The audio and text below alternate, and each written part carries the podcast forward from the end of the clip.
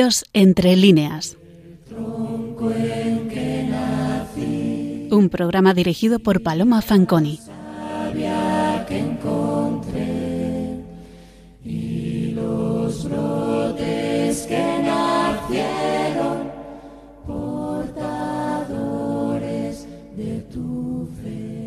Buenas noches, queridos oyentes de Radio María.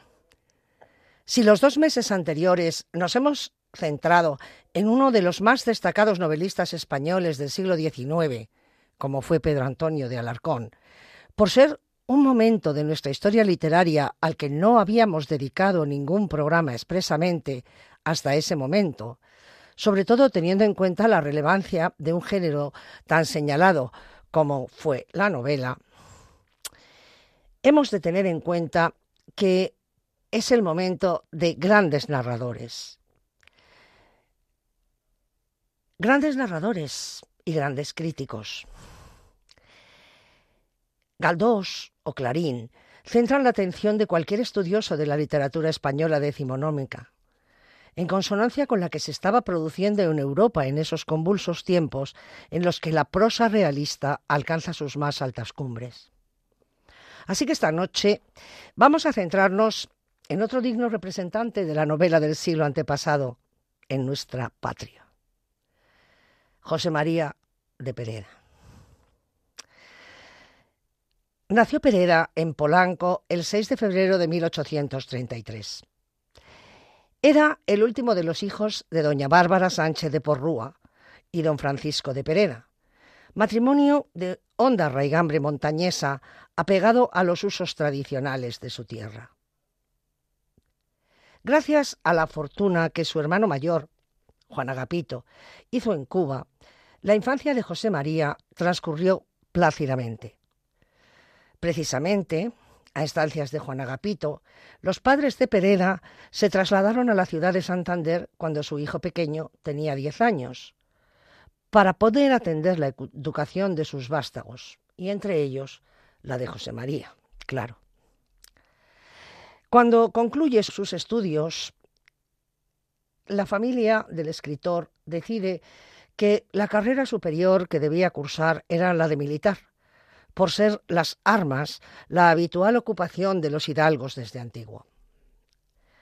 Efectivamente, esta conciencia de su hidalguía, dada, entre otras cosas, su ascendencia montañesa, permanecerá hasta el último momento en la mente de Pereda y condicionó en cierto modo su ideología.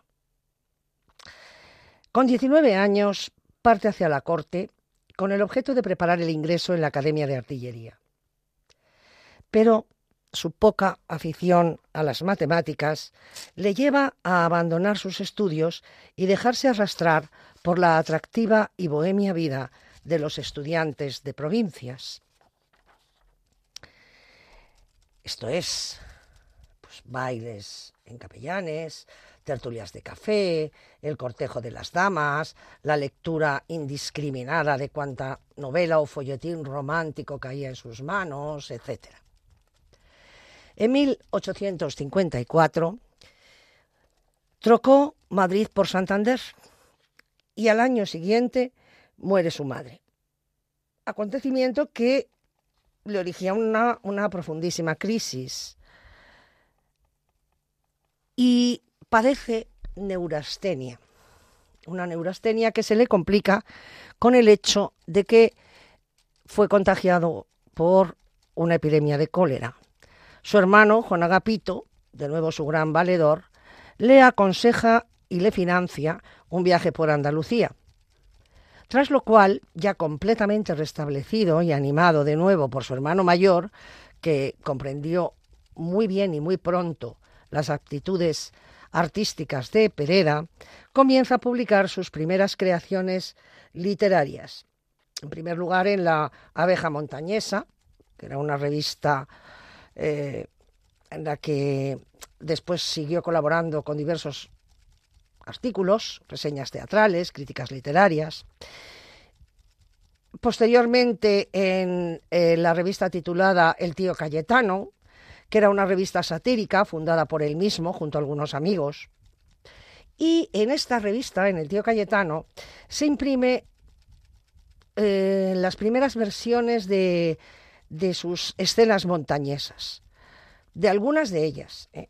Por esto, mmm, bueno, esto es importante porque, porque veremos que eh, el costumbrismo de la montaña va a estar presente con mucha frecuencia en las obras de Pereda.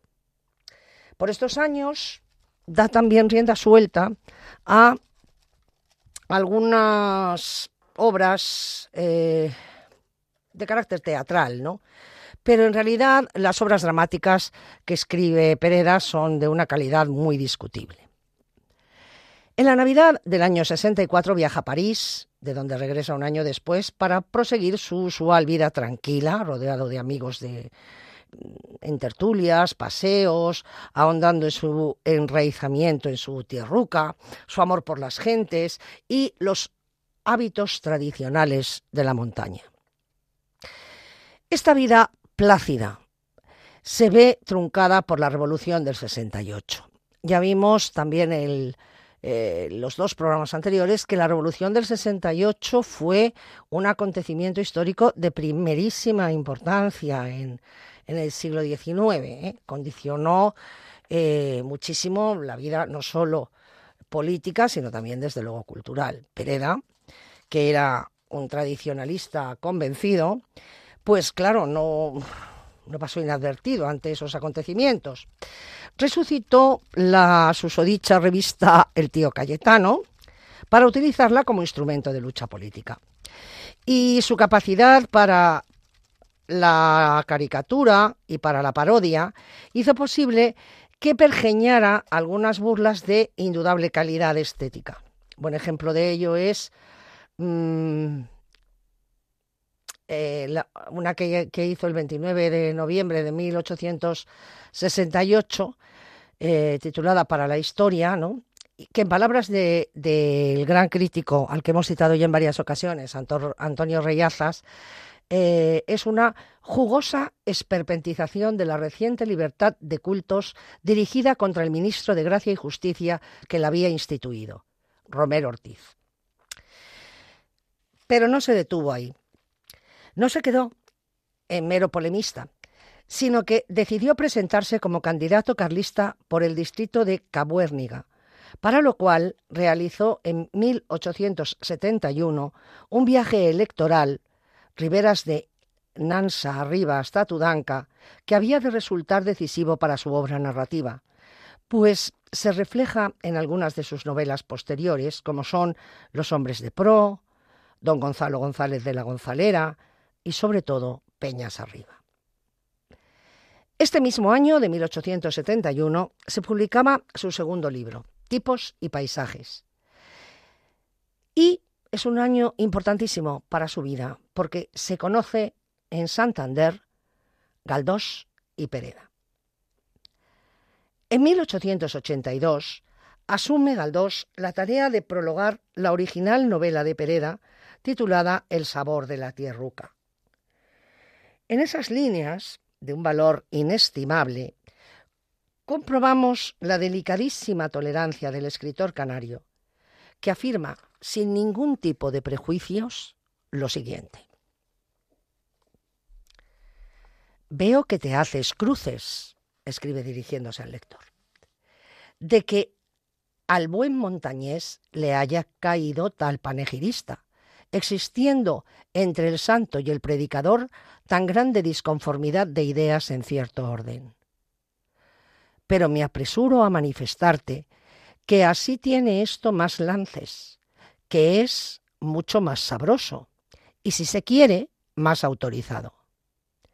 Véase por donde lo que se desata en la tierra de las creencias es atado en los cielos puros del arte. Esto no lo comprenderán quizá muchos que arden con el stridordentum en el infierno de la tontería de donde no los sacará nadie. Conocí a Pereda hace once años, cuando había escrito escenas montañesas y tipos y paisajes. La lectura de esta segunda colección de cuadros de costumbres impresionó mi ánimo de manera muy viva.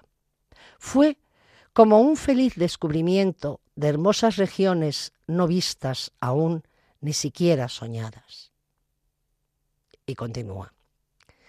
En la puerta de una fonda vi por primera vez al que de tal modo cautivaba mi espíritu en el orden de gustos literarios. Y desde entonces nuestra amistad ha ido endureciéndose con los años y acrisolándose, cosa extraña, con las disputas. Antes de conocerle, había oído decir que Pereda era un ardiente partidario del absolutismo y no lo quería creer. Por más que me aseguraban haberle visto en Madrid, nada menos que figurando como diputado en la minoría carlista, semejante idea se me hacía absurda, imposible. No me cabía en la cabeza, como suele decirse. Tratándole después, me cercioré de la funesta verdad. Él mismo, echando pestes contra lo que me era simpático, lo confirmó plenamente. Pero su firmeza, su tesón puro y desinteresado, y la noble sinceridad con que me declaraba y defendía sus ideas, me causaban tal asombro y de tal modo informaron y completaron a mis ojos el carácter de Pereda, que hoy me costaría trabajo imaginarle de otro modo, y aun creo que se disfiguraría su personalidad vigorosa si perdiera la acentuada consecuencia y aquel tono admirablemente sombrío. En su manera de pensar hay mucho de su modo de escribir. El mismo horror al convencionalismo, la misma sinceridad. Otra circunstancia hace excepcional su proselitismo y le exime de las censuras a que vive expuesta toda la opinión radical de nuestros días. Me refiero a su preciosísima independencia, que le aísla de los manejos de todos los partidos, incluso el suyo. Hasta aquí las palabras de Galdós, que he reproducido porque me parecen, señores, modélicas por parte del autor de Fortunata y Jacinta. Es una manifestación de respeto, cariño y amor sincero entre dos hombres que, aunque muy lejanos ideológicamente, se quieren de manera entrañable y construyen entre ambos una relación fraternal que a lo largo de los años se va intensificando y que son un ejemplo y muestra de cómo a los seres humanos no nos separan las ideas, sino las negruras de nuestros corazones. Por eso, cuando les hablaba a ustedes del año 1871, en que se conocen Pereda y Galdós, les dije que era un año muy importante en la biografía del escritor santanderino. En el año 76, agrupa Pereda tres novelas cortas y publica el volumen Bocetos al Temple. Al año siguiente se decidió a dar el salto a la novela larga fue escribiendo El buey suelto bien se lame, que apareció al año siguiente, en el que comenzó a realizar otra novela también de tesis, pero de mejor factura, Don Gonzalo González de la Gonzalera, e inmediatamente, como réplica a Gloria de Galdós, pergeñó de tal palo a tal astilla. Narración que, señala Antonio Rey, cierra el ciclo inicial de su obra más tendenciosa y combativa.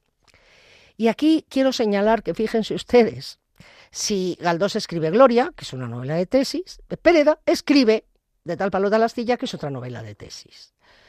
Y esto eh, es importante porque vean que es que es un momento en el que las novelas de tesis proliferan en muchos escritores.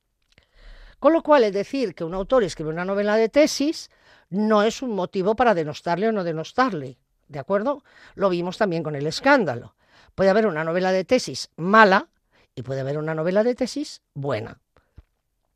Independientemente, además, de la tesis que se defienda.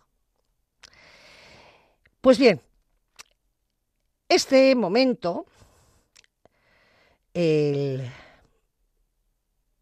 que va en torno al año 80, es un periodo de una intensa actividad creadora por parte de Pereda, en que reúne artículos de costumbres anteriores, añade nuevos y da a la luz esbozos y rasguños en 1881, el mismo año en que inicia la composición del sabor de la tierruca. Esta es la obra que prologa Galdós, de la que les he reproducido las elogiosas palabras del escritor canario hacia el montañés. Podríamos decir que con este libro se inicia una nueva etapa en el quehacer perediano.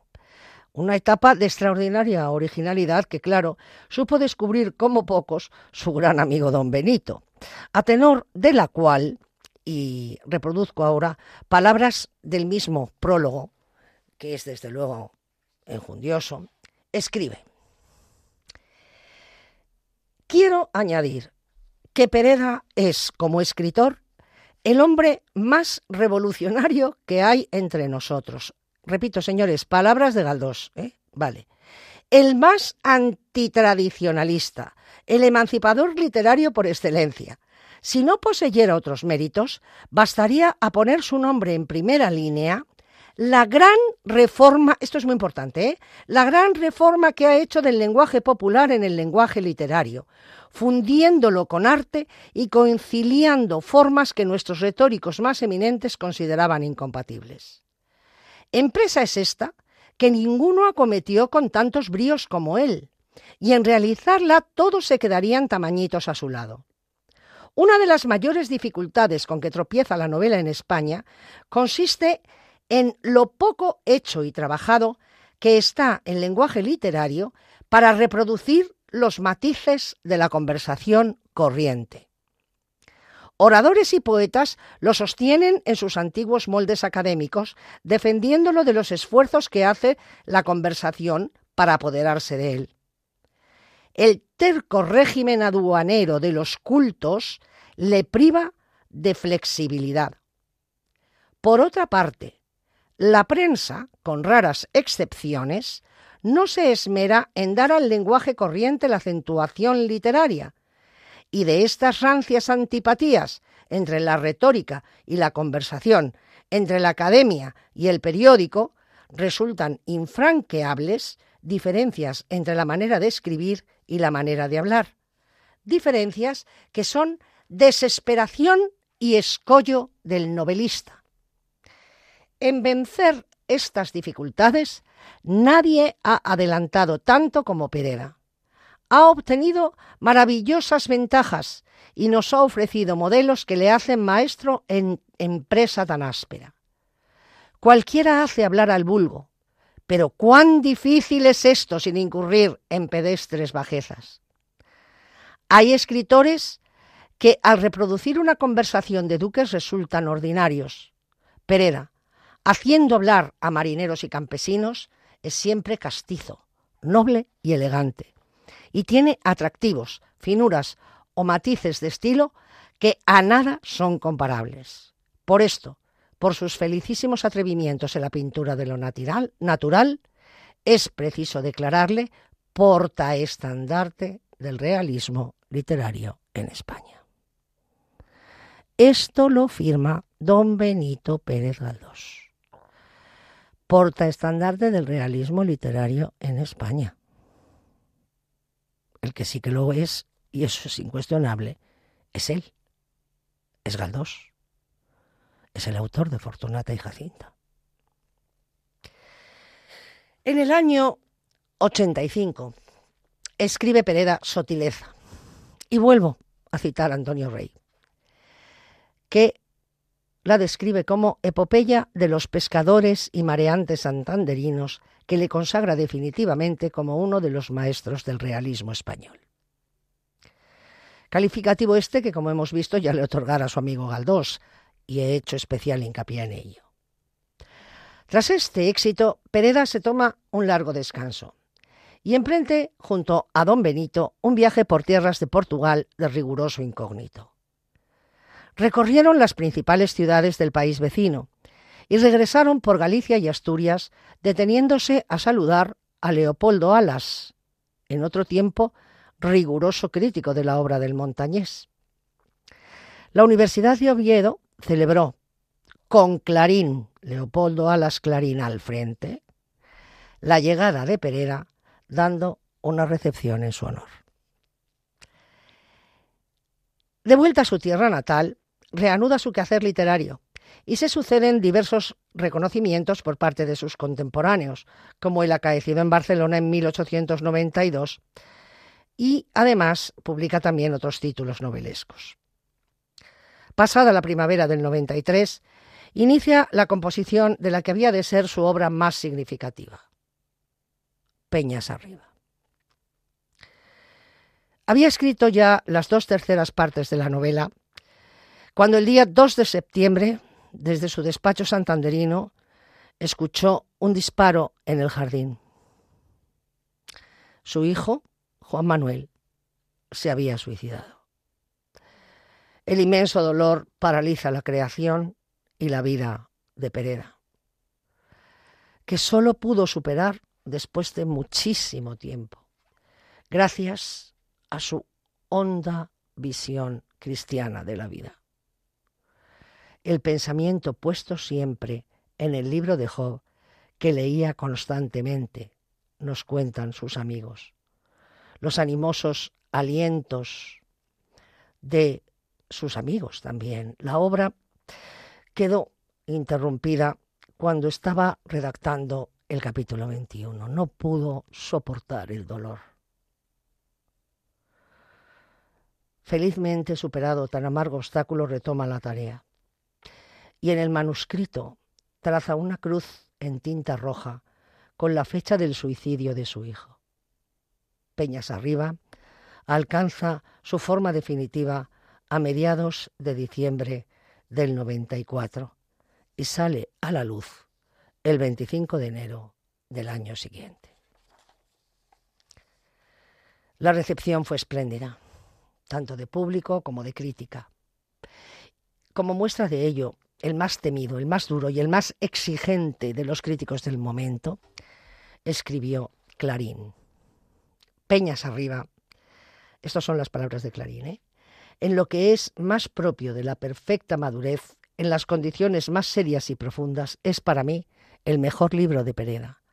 Es una de las novelas más notables de cuantas ha producido España en estos 20 años últimos, en los que lo mejor que se ha escrito han sido novelas. Aún había de llegar la consagración definitiva de toda una vida dedicada a la literatura pues el 21 de febrero del año 97 leía su discurso de ingreso en la Real Academia Española que versaba sobre su propia obra, la novela regional. La contestación corría a cargo de su gran amigo don Benito Pérez Galdós, que había solicitado hacerlo por vía extraordinaria, pues no era académico. Ya no volvería a escribir Pereda obras de relieve. Acosado por la hemiplegia, murió la noche del 1 de marzo de 1906. La muerte no le sorprendió. Había dispuesto todo para ese momento, confortado por el hondo sentido cristiano que le había acompañado siempre. Escribe en su biografía Ricardo Guñón. Para reprosar, quiso un huerto recogido, el campo santo de la aldea, cerca de los maizales, de los cerezos esbeltos, de los graves castaños. Allí, en comunicación con la tierra que se hizo carne, mezclado con los seres queridos entre campesino y viejos servidores, quería esperar la llamada que su fe le auguraba definitiva.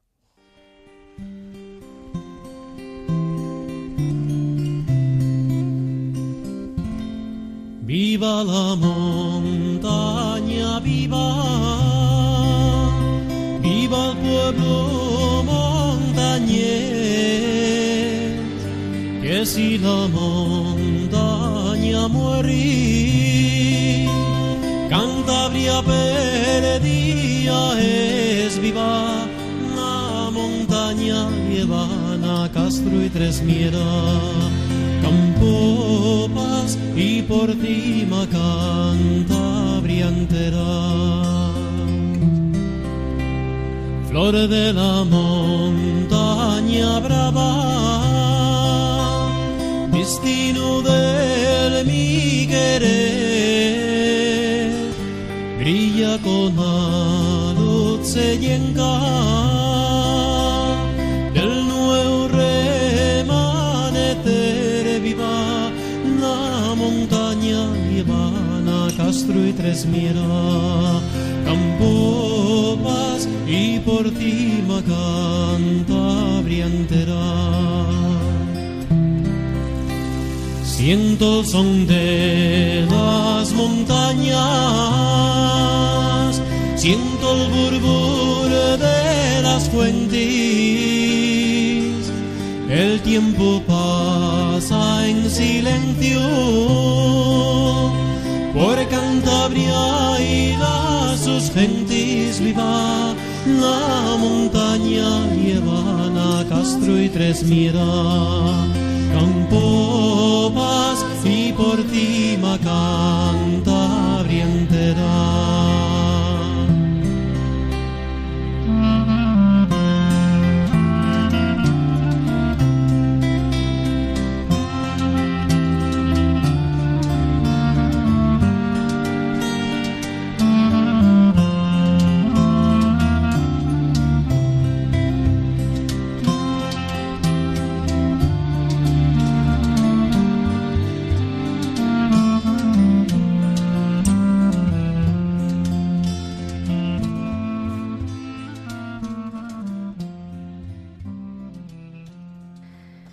Están ustedes sintonizando Radio María, el programa Dios entre líneas que hoy estamos dedicado, dedicando a José María de Pedena.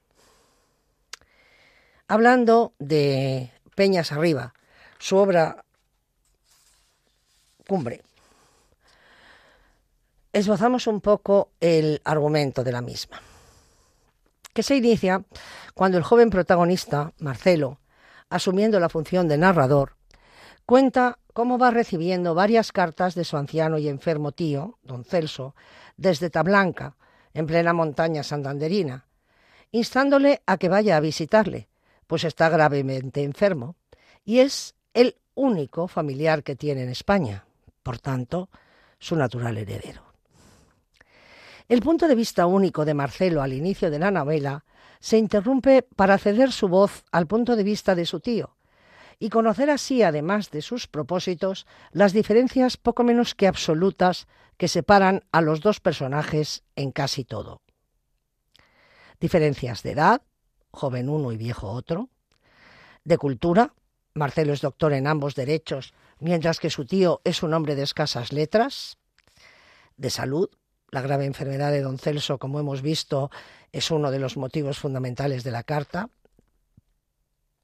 de aficiones y gustos, sosegadas, quietas y aldeanas las del tío, mundanas, viajeras, bulliciosas y sofisticadas las del sobrino, de proyectos vitales, el servicio patriarcal a la comunidad de don Celso frente al propósito de vida cómoda, agradable y sin compromisos de Marcelo, de amor a la naturaleza, ante cuyos encantos al principio Marcelo se muestra poco sensible, prefiriendo el artificio de los hombres, la obra se inicia, pues, con el planteamiento de una antítesis profunda, de una dicotomía casi radical entre dos hombres y dos concepciones opuestas del mundo.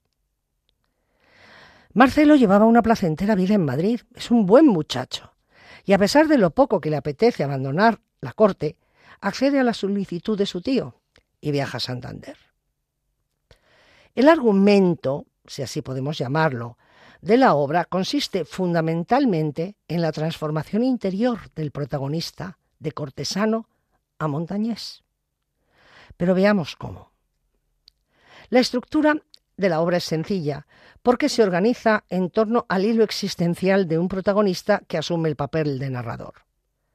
Siguiendo a Enrique Miralles, este continuum temporal progresivo enmarcado entre la llegada de Marcelo a Tablanca y su resolución definitiva a sentarse en la aldea casi un año después de permanecer en ella, presenta dos partes claramente diferenciadas.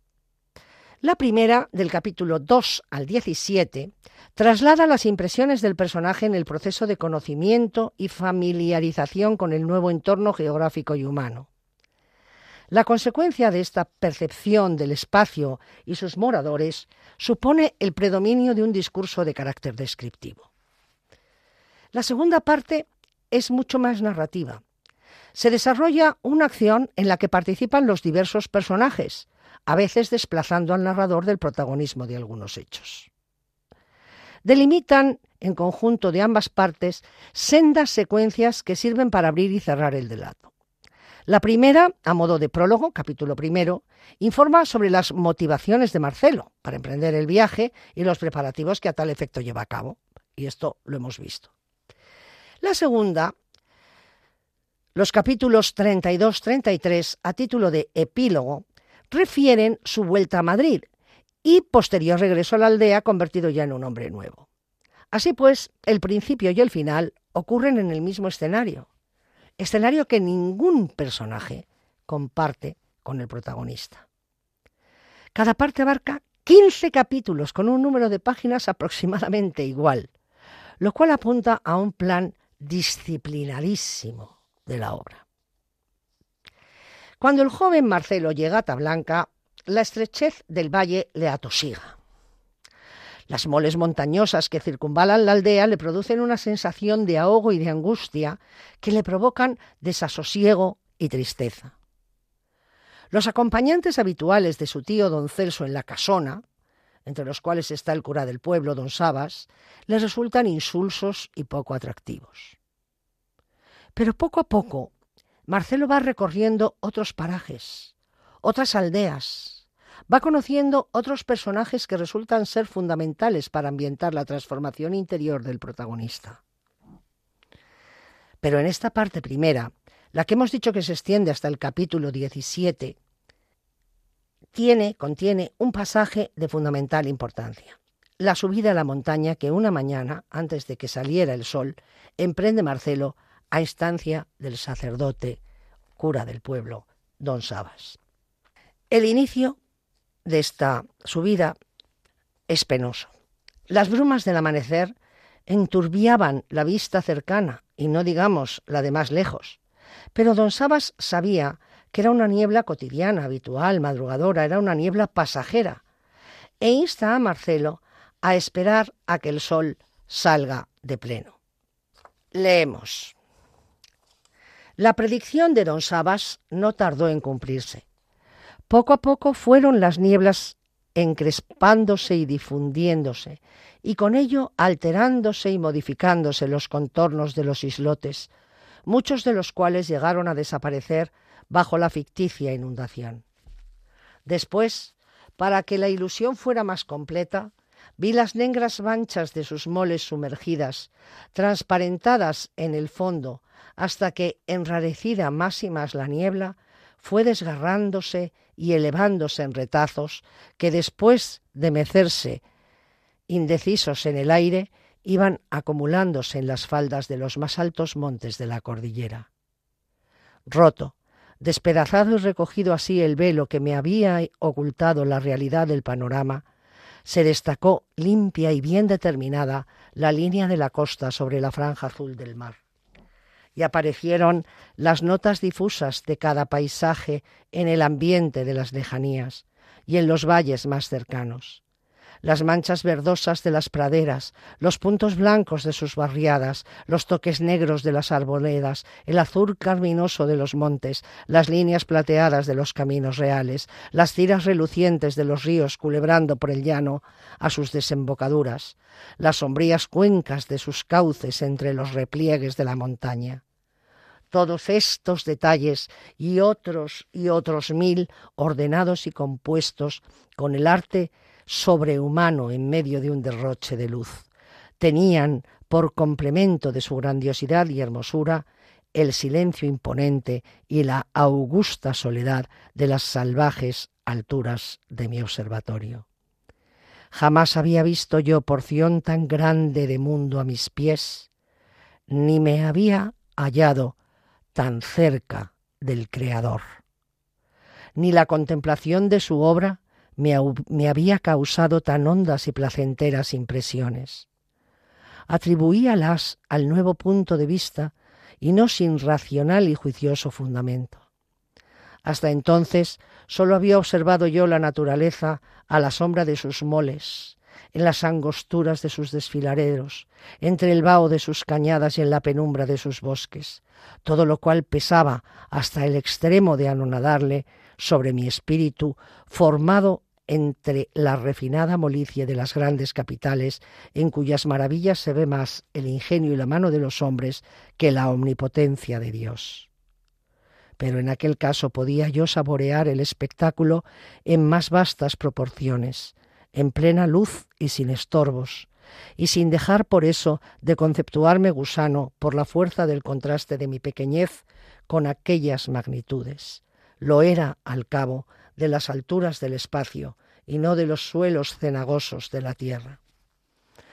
hasta entonces había necesitado el contagio de los fervores de don Sabas para leer algo en el gran libro de la naturaleza, y en aquella ocasión le leía yo solo, de corrido y muy a gusto.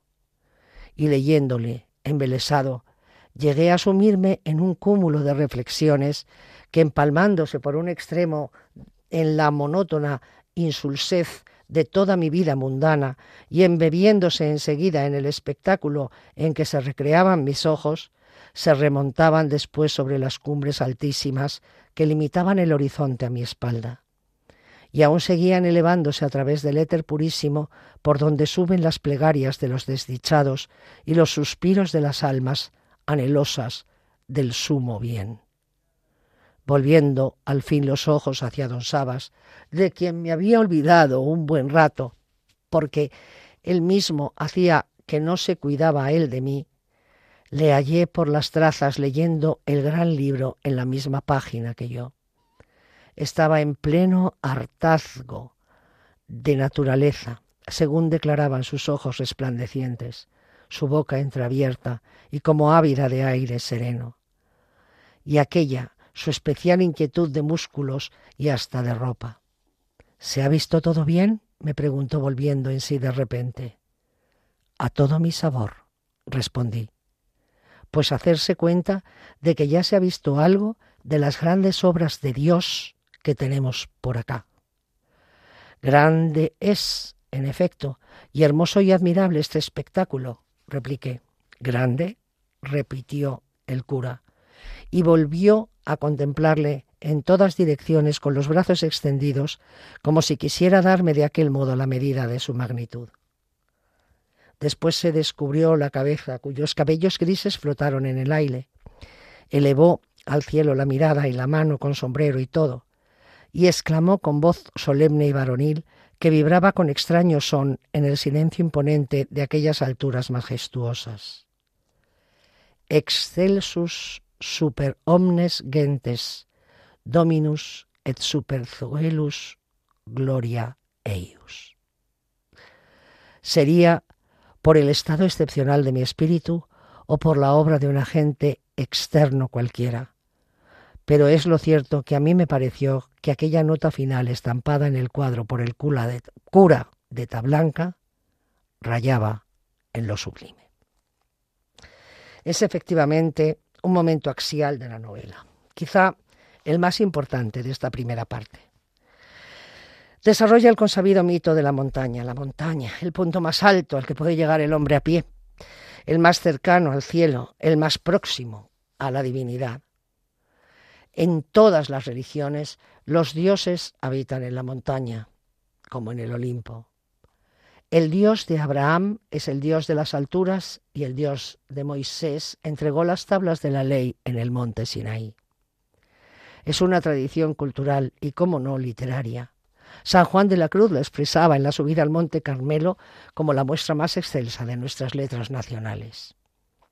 La montaña, a la que cuesta subir, cuya cima cuesta alcanzar, en cuya escalada encontramos la niebla porque cuando salimos es de noche, porque cuando salen don Sabas y Marcelo, la oscuridad domina y son otros sentidos los que nos orientan. Y si es la vista, ha de ser solo la luz artificial de una vela o un candelabro. Y en el camino de los canchales, la penumbra en que nos movemos cuando aún estamos abajo, pero metafóricamente también, Marcelo sigue al cura, sigue a don Sabas, que conoce la vereda, tiene confianza en él, se fía de su acompañante, le alumbra la fe. Don Sabas sabe que con el paso del tiempo, a medida que vayan avanzando las horas, la niebla se irá disipando, porque cerca de la cima ya habrá salido el sol, como en nuestra vida, en que en ese ascenso encontramos la niebla y tenemos que hacer un gran esfuerzo para seguir caminando. Marcelo, que estaba ahogado en la bajura del valle, se encarama con empeño en seguir a su amigo, y cuando llega arriba, su visión del valle cambia. Todo parece pequeño. Toda aquella grandiosidad que le ahogaba es ahora mínima. Toda la nebulosa que se cernía sobre su vista se traduce ahora en claridad y nitidez con el sol. Ha llegado y siente como nunca la cercadía de Dios. A vista de pájaro, mirando desde arriba, la vida de lo de abajo parece poca cosa. Excelsus super omnes gentes, dominus et super delus gloria eius.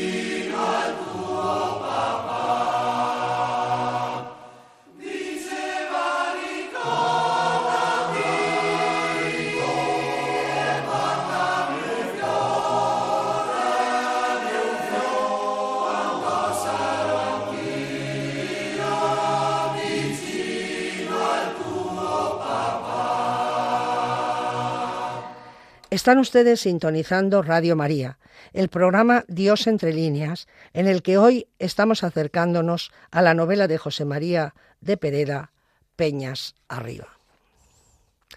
Si el que acabamos de comentar es el punto axial de la primera parte de la obra, según la estructura que hemos comentado, el de la segunda parte lo constituyen los capítulos 26 y 27, en que se narran la agonía y muerte de don Celso. También precede el episodio un importante momento de turbación en que la naturaleza desempeña un papel determinante. Queremos ver de nuevo estas páginas con un sentido metafórico. En la noche que se está avecinando, una gran tormenta siembra de nieve el paraje montañés de Tablanca. Una ventisca que hace temer a los habitantes de la casona que pueda llegar a tiempo don Sabas para administrar los sacramentos al moribundo tío de Marcelo que anhelaba ardientemente su presencia y al que con voz mortecina ha llamado reiteradamente. Esa noche, terrible y temida, la diosa naturaleza, señala Reyaza siguiendo a Rozas, actúa y usa su poder extrahumano sin disonar, aunque cristianizada, claro es, como mayordomo de Dios, para amparar y proteger la idílica y religiosa sociedad de Tablanca. Lo hace a través de sus acertados y frecuentes cambios climáticos, que permiten la progresiva adaptación al medio del madrileño, como hemos visto. y lo hace sobre todo coadyuvando por medios sobrenaturales a la feliz solución de los problemas. Durante la borrasca, Pereira hace que se detenga la furia invernal con el objeto de formar un templo natural que sirva de marco al momento solemne en que don Sabas lleva el viático a don Celso. No podía ser de otra manera, claro está, pues se trata del hecho central del relato de la muerte del patriarca y por consiguiente de su sucesión a cargo de Marcelo. Leemos. No sólo había cesado de nevar, sino que también se hallaba el viento encalmado, y por una venturosa casualidad, por un rasgón abierto en la espesura de los negros celajes, asomaba la luna llena derramando su luz pálida sobre el blanco tapiz del valle y los más altos picos del broncal de montes que le aprisionan. Interpreta Juan Manuel Rozas este momento de la siguiente y bellísima manera. Donde nevaba intensamente, ahora, al llegar el viático, ha escampado. Donde hacía un fuerte viento, se ha calmado y hasta se abren un poco las nubes para dejar paso a la luz de la luna y ver así el blanco camino de nieve sin pisar. Claramente vemos que la naturaleza, al obrar de este modo, ha esculpido en el vacío una iglesia, una capilla invisible con los elementos fundamentales de una capilla del Santísimo. Primero, al no nevar ha puesto un techo a la Eucaristía. Segundo, al no hacer viento, cuatro paredes. Tercero, al quitarse las nubes, la luna hace de lámpara. Y cuarto, la nieve no pisada y cuajada hace de alfombra. Este asombroso hecho de la naturaleza, al construir cuatro paredes, un techo, un suelo y una luz, pone de manifiesto a Marcelo, que todavía, ante tal belleza plástica, piensa con un ramalazo de coleccionista de cuadros en efectos de luna, la identidad entre Dios y la naturaleza, lo cual es tanto como indicarle cuál es su camino. Tan consciente es Pereda de esta creación que al empezar el capítulo siguiente y comentar lo ocurrido la noche anterior, se ve obligado a escribir. Solo había durado la escampa y el sosiego lo estrictamente necesario para que fuera Dios a la casona desde la iglesia y volviera a la iglesia desde la casona milagro patente en opinión de Facia y no puesto en duda por los que departían con ella sobre el caso. Hasta aquí la magnífica interpretación de Rozas. Pues bien, los habitantes de la casa preparan cuidadosamente la estancia para la llegada del Santísimo. Y aquí la descripción de Pereda es minuciosa y detenida. Nos da además muchos rasgos costumbristas sin preocuparme dar cosa del pobre marmitón que se quedaba solo otra vez, repantingado, mudo y atónito en el sillón de madera y muy arrimado al fuego, volvíme al cuarto de mi tío para ver lo que pasaba en él después de la salida de don Sabas. Ya estaba desconocido todo aquel interior y aún continuaban transformándole momentos las dos hadas de la casona. En la cama del enfermo la colcha de damasco rojo de los grandes días, y vuelto sobre ella el amplio y bordado embozo de una sábana de lujo. Las almohadas con fundas de grandes guarniciones muy tiesas y escaroladas, y el enfermo mismo con camisola limpia, calentada poco antes al brasero y sahumada con tomillo sobre el espeso chaquetón elástico que le abrigaba el tronco. Junto a la cama una alfombra en lugar de felpudo de siempre encima de la cómoda, cayendo en airosos pabellones por los lados, otra colcha de las buenas de la casa, y sobre ella, esperando mejor destino, el crucifijo de marfil, seis candeleros de plata, un vaso con agua bendita y un ramito de laurel. Cuando yo llegué se ocupaban las dos mujeres, que parecían tener diablillos en las manos, en sustituir, ayudadas de facia, el trasto viejo que siempre estuvo a la cabecera de la cama, con una mesita cuadrangular sacada de mi gabinete, donde la usaba yo para leer y despachar mi correspondencia. Ofrecíles mi ayuda para aquella faena, pero la desdeñó Lita con un gestecillo muy intencionado y dos frases de cortesía para templarle. Mientras Facia se llevaba el achacoso artefacto, tendieron ella sobre la mesa otra colcha de damasco rojo y sobre la colcha una muy blanca sabanilla con randas de muchos calados. Luego trasladaron de la cómoda a la mesa el crucifijo de marfil, cuatro candeleros y el vaso con agua bendita y el ramito de laurel. Enseguida otra alfombra delante de la mesita. Después todas las tiras y ruedos que se encontraron para formar una senda tan larga como se pudo.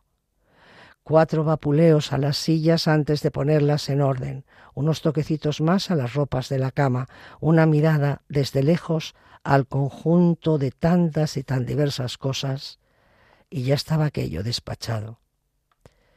Mi tío, entre tanto, jadeando y tosiendo, y pasando entre los dedos sarmentosos de su diestra cuentas y más cuentas del rosario, y reza que reza entre dientes, sin darse por enterado de lo que ocurría en su derredor, ni contestar más que con un gesto avinagrado a la menor pregunta que se le hiciera.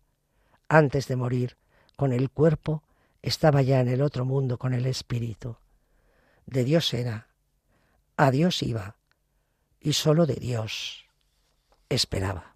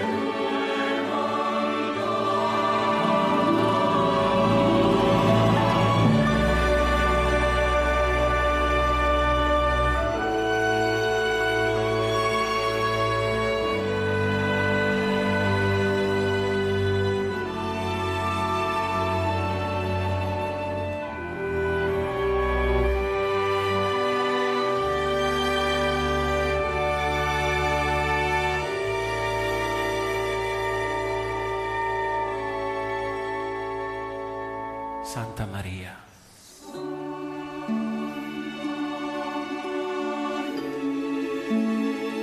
Signora della neve.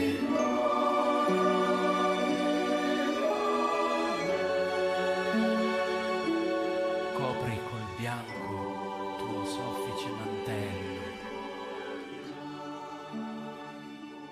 Il nostro amico. Están ustedes escuchando Radio María, el programa Dios entre líneas, y seguimos hablando de Peñas Arriba, la novela de Pereda, que utiliza, como hemos visto, la naturaleza como mayordomo de Dios en uno de los ámbitos en que más luce sus galas, la montaña. Y lo hace el autor en los momentos más oportunos, de modo que no disuena en la armonía general de la obra este elemento determinante.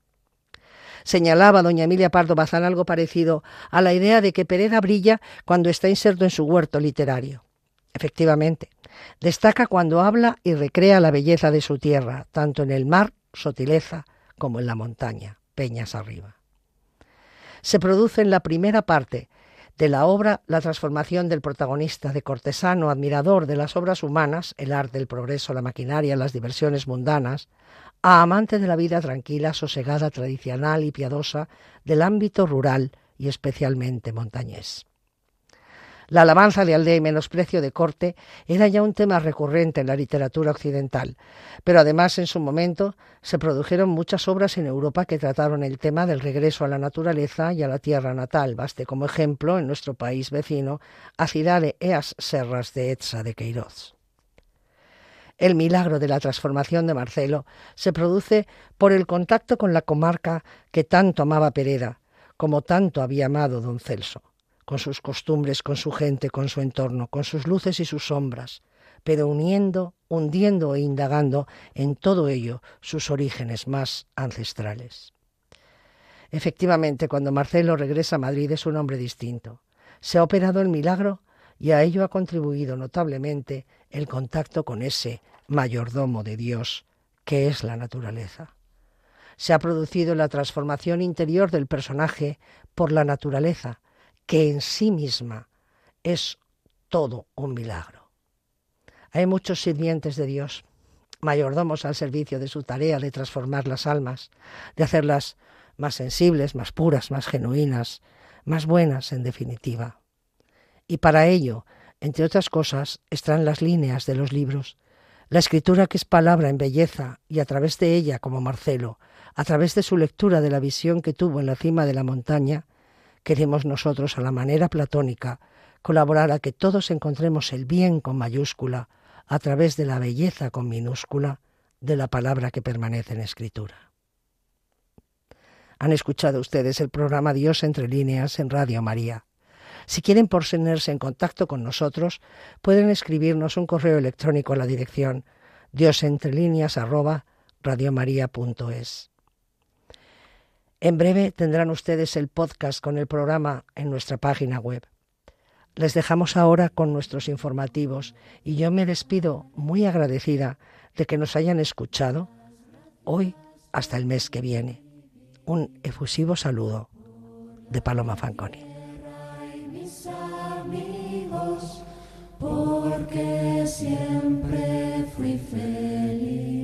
Dios entre líneas. Un programa dirigido por Paloma Fanconi.